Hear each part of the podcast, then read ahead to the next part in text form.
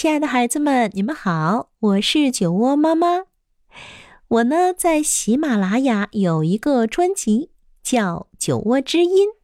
如果你喜欢听故事啊，不妨来搜索“酒窝之音”进行订阅关注。那今天我给大家带来的故事名字叫《晚安，小熊》。睡觉的时间到了，小熊脱下苹果裤，换上了小星星睡裤。他听完了一个长长的睡前故事，做了一个小小的祷告，和大人们一起轻声哼唱了一首摇篮曲，还得到了五个甜蜜的晚安吻。和每天一样，小熊睡前会有点口渴。要从蓝色水杯里喝一小口水，然后他要穿上红色小睡袜。以前他就忘记过。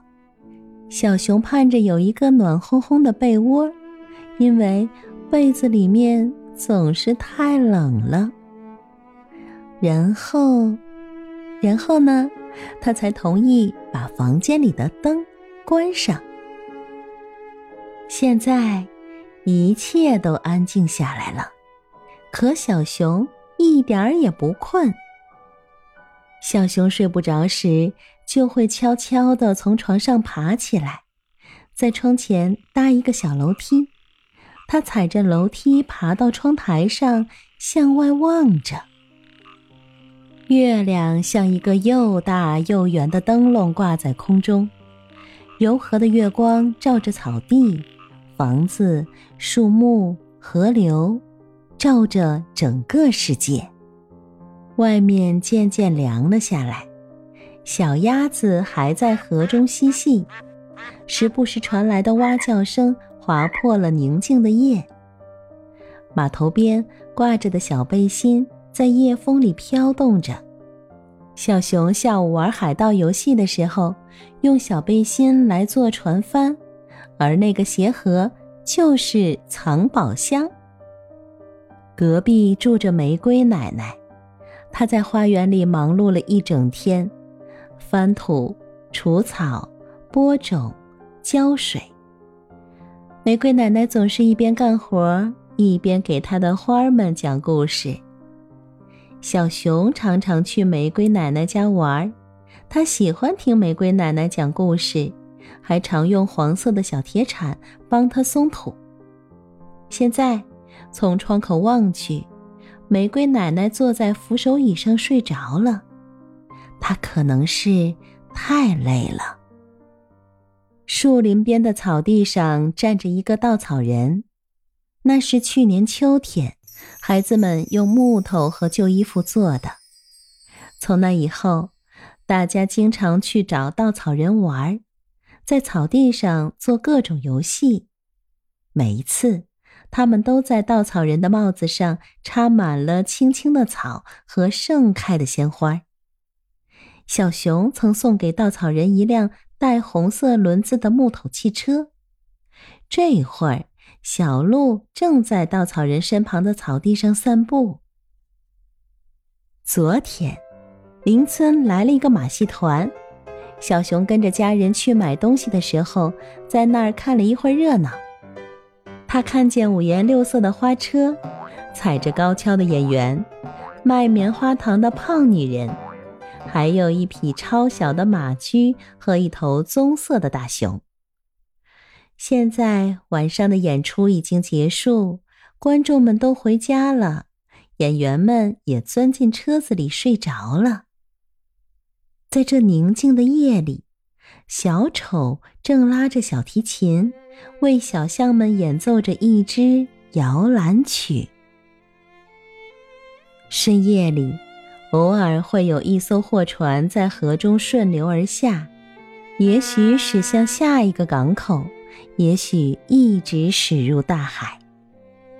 小熊看着船上忽明忽暗的灯光。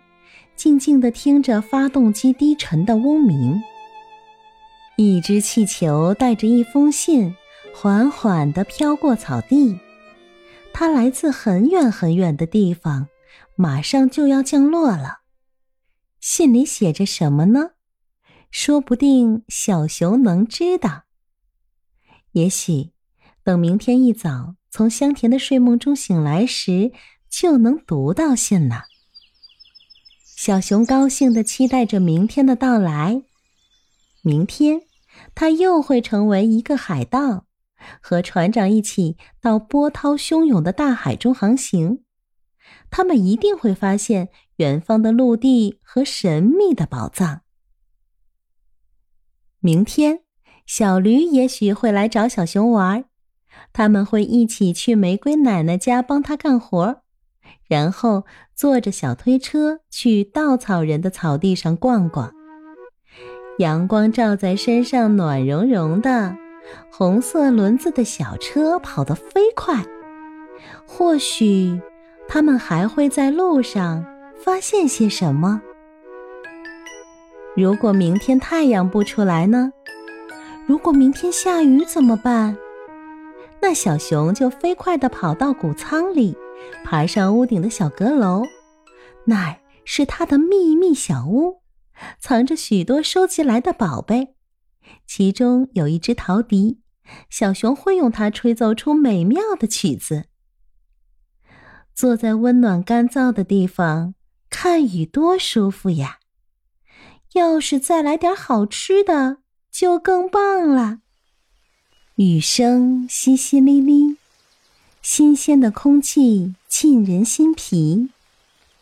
小熊兴奋地期待着明天的到来，可窗外依旧是浓浓的夜色。小熊闭上了眼睛，不知从什么地方传来了轻柔的音乐声。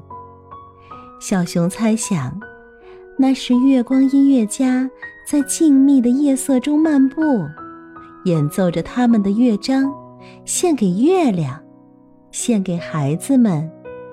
也献给小熊。月亮整晚都挂在天上，照着草地、房子、树木、河流，照着整个世界。它也透过窗子照在了小熊身上。小熊向月亮道了声晚安，送给他一个甜蜜的吻。然后，就进入了梦乡。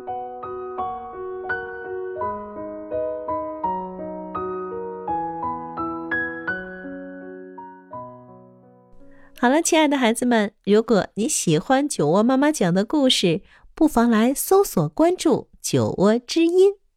我们下一个故事见喽！